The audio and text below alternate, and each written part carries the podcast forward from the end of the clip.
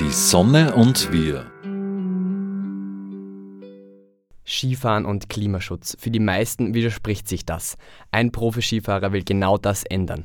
Julian Schütter ist Weltcupfahrer aus Österreich. Für klimafreundliches Skifahren legt sich der Steirer sogar mit dem internationalen Skiverband der FIS an. Anfang Februar hat Julian Schütter einen offenen Brief veröffentlicht. In dem ruft er zu konsequentem Klimaschutz auf. Über diesen Brief sprechen wir gleich. Herr Schütter, Beschneiungsanlagen, spritfressende Pistenraupen und lange Anreisen. Kann Skifahren überhaupt mit den Pariser Klimazielen vereinbart werden?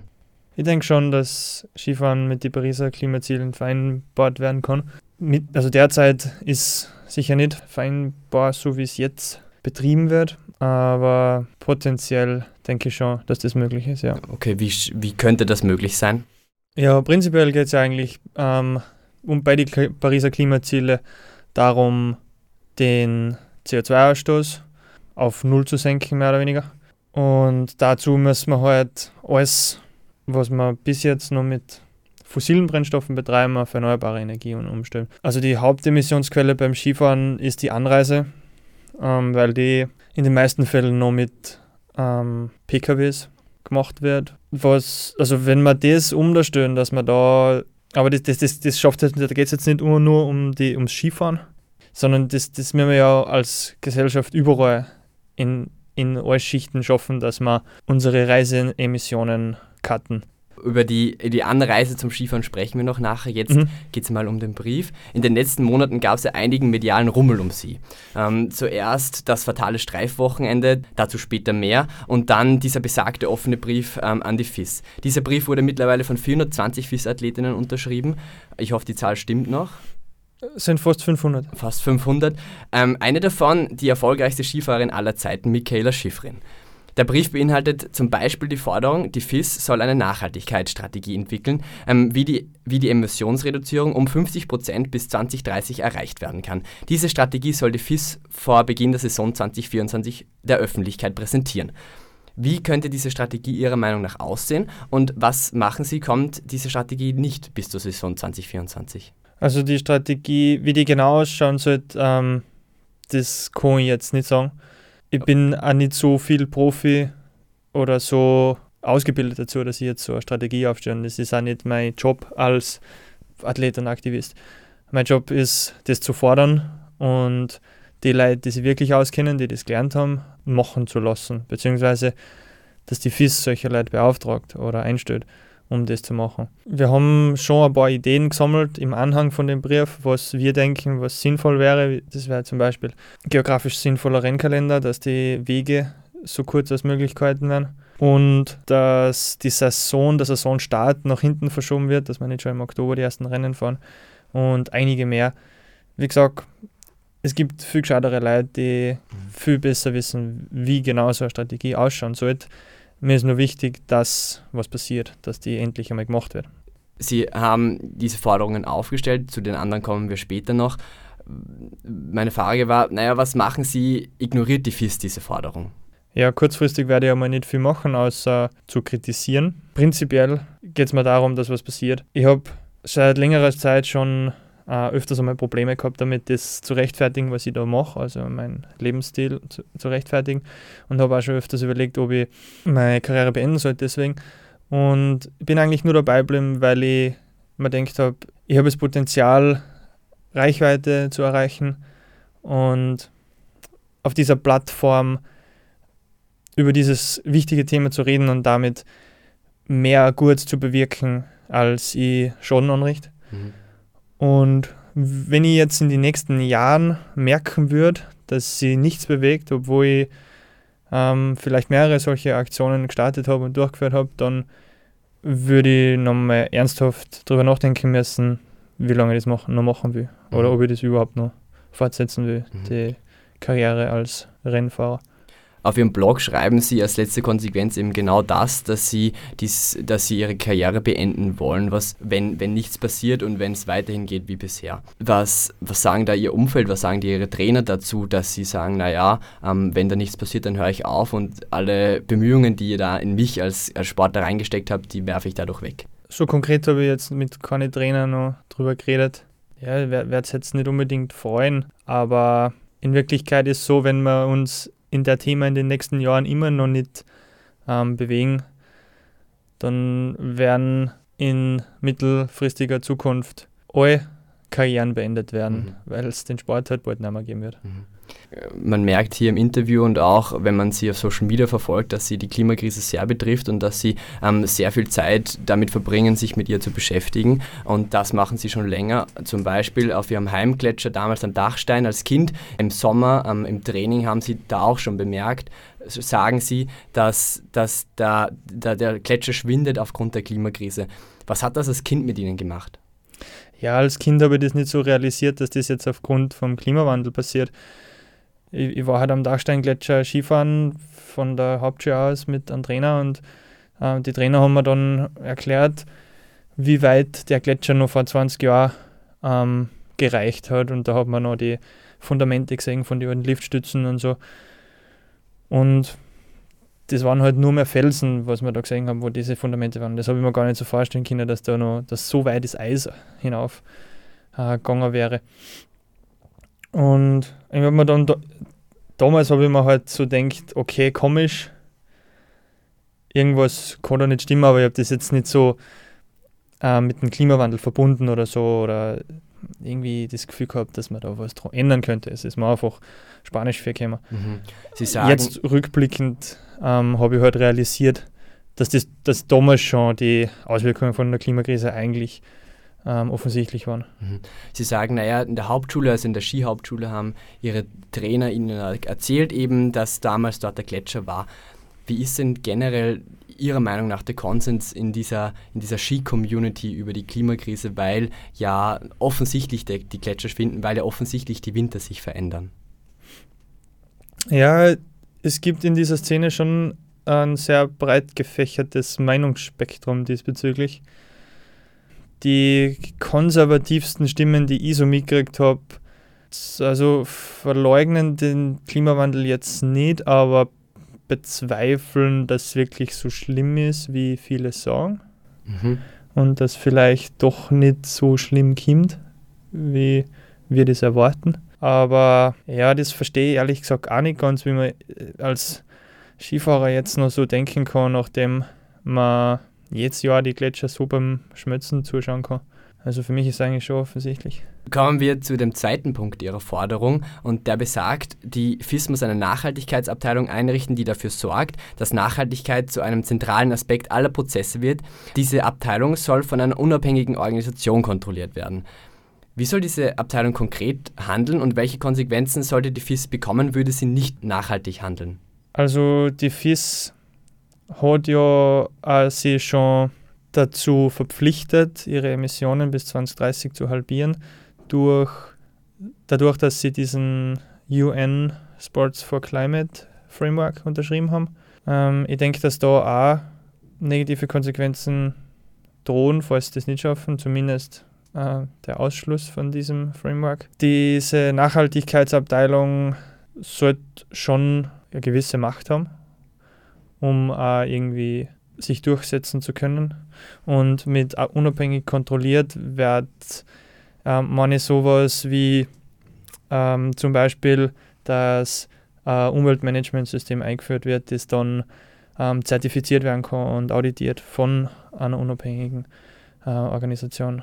Die FIS sieht sich ja momentan nicht wirklich einer Schuld bewusst oder zeigt dies zumindest öffentlich so. Sie sagte auch, ähm, sie meint ja, sie ist klimapositiv und das schon die zweite Saison. Ähm, das geht ja nur durch CO2-Kompensation. Sie kritisieren die FIS für, für diese Projekte, die sie da unterstützen, ähm, haben aber selbst auch schon CO2-Reiseemissionen kompensiert.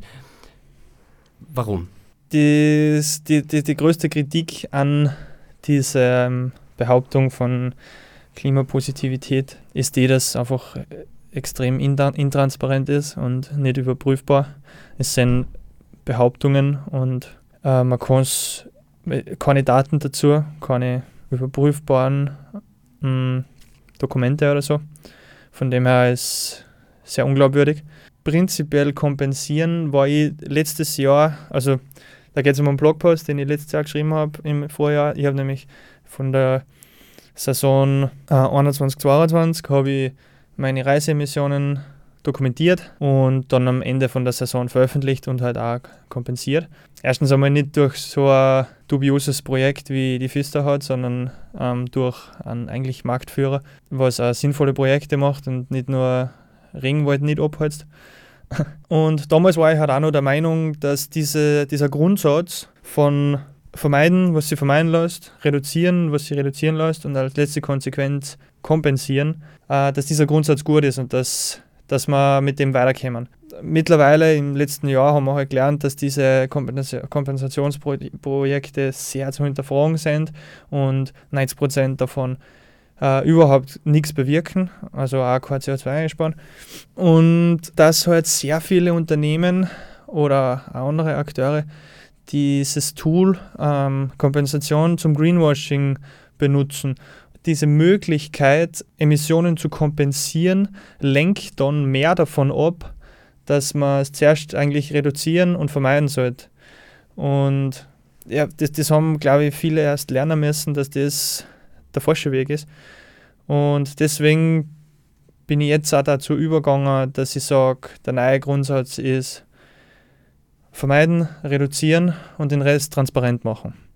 Das verlagert die Konzentration wieder ähm, oder die Aufmerksamkeit wieder mehr Richtung vermeiden und reduzieren, weil das ist das, was wir wirklich da müssen. Ähm, kompensieren steht uns da, was wir jetzt, wie wir das jetzt gelernt haben, äh, eher im Weg. Und deswegen habe ich, ich hab heuer in der vergangenen Saison meine Emissionen wieder aufgezeichnet und ich habe es auch schon wieder veröffentlicht und ich habe es aber heuer nicht kompensiert, genau aus dem Grund, ähm, um ja, diesem Grundsatz, diesem neuen Grundsatz gerecht zu werden. Heuer sind Ihre Emissionen laut Ihren Aufzeichnungen knapp 12 Tonnen ähm, hm. CO2 gewesen, also Reiseemissionen. Sogar eine Autofahrt von Ratsch auf die Reitealm haben Sie da aufgeschrieben. Das sind ja nur knapp 26 Kilometer mit dem Auto, also auch kleinere Strecken. Erwarten Sie oder erhoffen Sie sich das auch von anderen Athleten, ähm, so, ein so ein genaues Vorgehen? Na, das erwarte ich mir nicht von anderen Athleten. Das ist, also ich erwarte mir generell von Athleten sehr, sehr wenig. Ich erwarte mir unabhängig vom Sport jetzt von einzelnen Personen wenig. Ähm, mir geht es darum, dass wir das System neu bauen, dass wir das System verändern, ähm, dass wir die Rahmenbedingungen so verändern, dass im Sport halt ähm, ein nachhaltiger Sport oder das nachhaltige Betreiben vom Sport und halt auch im ganzen Leben, dass ein nachhaltigeres Leben einfach leichter geht. Weil so wie die Rahmenbedingungen jetzt gerade sind, ist es fast unmöglich, ähm, wirklich nachhaltig zu leben, weil nachhaltig leben einfach teurer ist, mhm. komplizierter, ähm, unangenehmer. Um diesen We Wechsel, diesen systemischen Wechsel herbeizuführen, sprechen Sie auch mit der Politik. Zuletzt ähm, nach dem Klimastreik im März in Innsbruck haben Sie Werner Kogler getroffen. Sie fordern von der Politik zum Beispiel eine CO2-Bepreisung von 180 Euro die, pro Tonne. Was fordern Sie sonst von der Politik und könnten Sie sich vorstellen, auch selber politisch aktiv zu werden? Derzeit von unserer Politik wird mir ein Klimaschutzgesetz ganz, ganz gut gefreien. Haben Sie das dem Werner Kogler auch gesagt? Ich habe mit ihm darüber geredet, ja. Was hat er gesagt? Ähm, ja, es ist ja so, dass die Grünen einen Vertragsentwurf vorgelegt haben und die ÖVP, zumindest so wie ich das mitkriegt, den mehr oder weniger blockiert. Deswegen sehe ich jetzt die Pflicht zu handeln nicht unbedingt bei den Grünen. Mhm. Und könnten Sie sich vorstellen, nach der Karriere selbst vielleicht grüner Politiker zu werden oder Politiker einer anderen Partei? Schwierig. Also ich, ich fühle mich als Aktivist ganz wohl mhm. und habe jetzt nicht vor, äh, wirklich in die Politik zu gehen. Ne um CO2 zu sparen. Jeder Mensch ähm, kann auch bei sich selber anfangen, das Klima zu schützen. Ähm, ernähren Sie sich weitestgehend vegan. Sie mhm. haben mir vorhin erzählt, Sie haben einen veganen Burger zum Mittag gegessen und sparen an der Ausrüstung. Wie ist denn das möglich bei so einem materialbetonten Sport wie dem Skirennsport? Ja, da habe ich ehrlich gesagt eh nicht so viele äh, Hebel in meiner Hand. Erstens, weil ich jetzt mein Material nicht selber aussuche, das macht eigentlich der Servicemann und auch die Skifirma, die mir die zur Verfügung stellt. Und es ist auch schwierig, als Leistungssportler jetzt beim Material große äh, Einschränkungen zu machen, weil es relativ schnell ein Wettbewerbsnachteil wird. Und das kann man einfach nicht leisten, weil mhm. ähm, es hängt alles davon ab, wie erfolgreich ich bin. Also die, die, dass ich jetzt gerade überhaupt so viel mediale Aufmerksamkeit habe und ähm, über das Thema reden kann, ist prinzipiell einmal ein Resultat davon, dass ich sportlich halbwegs erfolgreich bin. Mhm. Oder zumindest auf einem gewissen Level jetzt.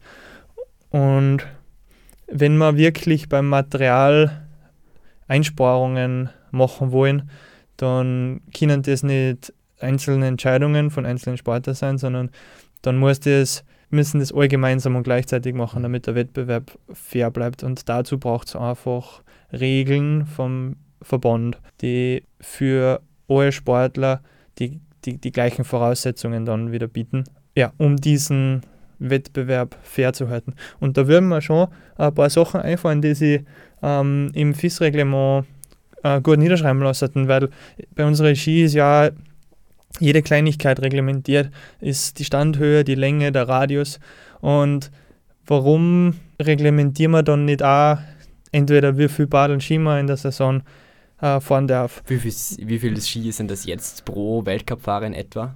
Das kann ich auch nur schätzen, aber und es ist auch sehr unterschiedlich. Es gibt Athletinnen, die extrem viel testen und so und verbrauchen dann natürlich mehr Ski. Es gibt Athletinnen, die mit ihrem Material, also mit dem gleichen Modell, äh, mehrere Jahre fahren und erfolgreich sind damit. Aber also im Schnitt würde ich sagen 30, 40 Badelski in der Saison. Mhm.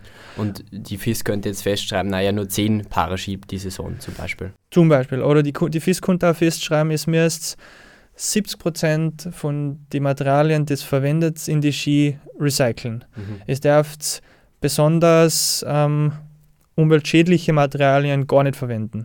Vielleicht würden dann die Ski kurzfristig ein bisschen schlechter werden, aber ähm, wir haben ja auch ziemlich viele Ressourcen, die bei den Skifirmen in, in Forschung und Entwicklung gängen. Und genau diese Ressourcen würden dann in eine Richtung gelenkt werden, dass auch irgendwann die Verkaufsski im Geschäft viel nachhaltiger produzierbar sind und auch immer besser werden dadurch. Ihr Ausstatter, also die Firma Atomic, hat gerade ähm, in der aktuellen Ski Austria Zeitung einen, eine Doppelseite gefüllt, wo sie zeigt, was sie für die Nachhaltigkeit tut. Und eben eines von diesen vorgeschlagenen Dingen, die sie auch sagen, also recyceln, ähm, haben sie gemacht. Nämlich bei Skischuhschnallen anscheinend bis zu 66 Prozent sind da recycelt. Oder ähm, Sie haben bei dem, einem neuen Ski 30% weniger CO2-Emissionen vers- verursacht aufgrund neuem Design. Ist das zu wenig Engagement von den Firmen generell, von allen Skifirmen? Oder sagen Sie, ähm, das passt schon wieder, in welche Richtung das geht? Die Firmen, also die Skifirmen, sind ja auch schon sehr von der, vom Klima einfach abhängig. Ja, natürlich, die ganze Industrie ist vom Klima abhängig. So, solange, sobald kein Schnee mehr da ist, ist auch kein Bedarf an Ski mehr da. Fertig. Ich bin jetzt mit der aktuellen Entwicklung bei Atomic zum Beispiel sehr zufrieden. Auf mich wirkt es schon ambitioniert. Könnte allem- schneller gehen. Könnte natürlich schneller gehen, aber wenigstens passiert einmal was.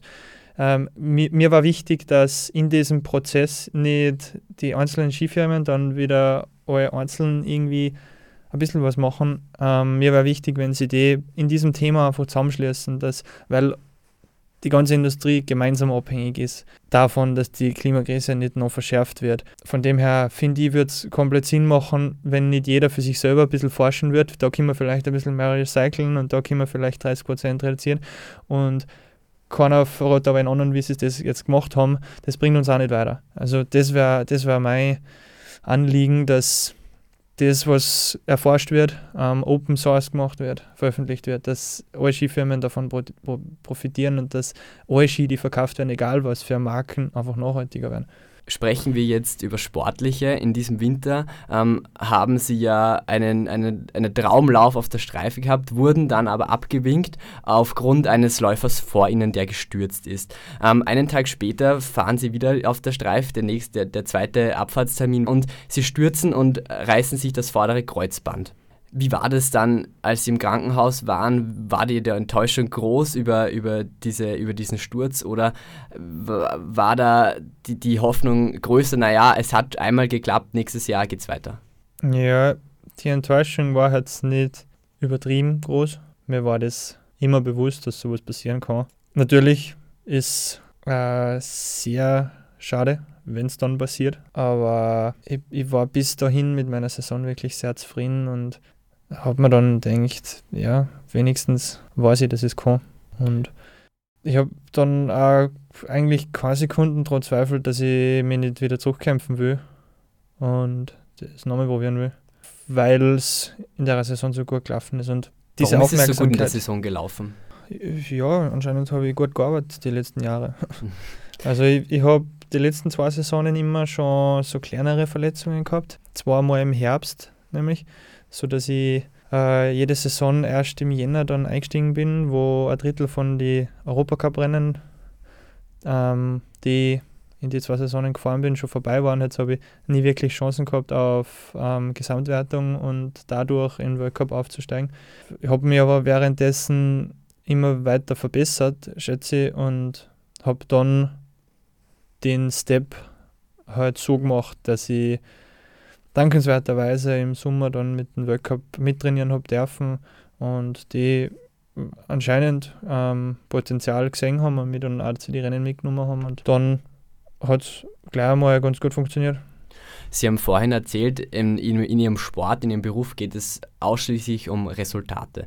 Was geht denn da einem dann im Kopf ab, wenn man dann da oben auf der Streif steht und weiß, naja, ähm, 100.000 Euro Preisgeld für den Sieg oder ich schaff's nicht, komme nicht unter die besten 30 und das die ganze Saison lang, dann werde ich irgendwann aussortiert. Wie hoch ist da der Druck?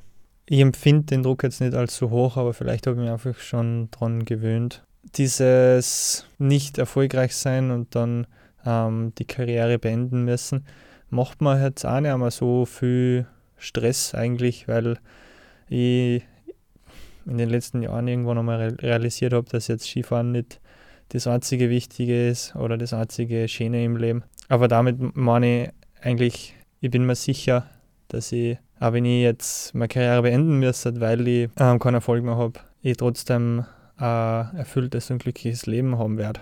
Nach keinem Erfolg sieht Ihre Karriere bis jetzt ja nicht aus. Wann kann man, Sie sitzen momentan schon wieder am Rad und sind im Fitnessstudio. Wie schaut es mit dem Heilungsprozess aus? Sind Sie nächstes Jahr wieder auf den Schienen, auch schon in Sölden vielleicht? Also so voraussehen kann man das glaube ich nicht. Während so einer Reha kann ziemlich viel passieren, kann ziemlich viel schief gehen, aber auch gut laufen. Mittlerweile bin ich ganz zufrieden mit dem Heilungsprozess. Mhm.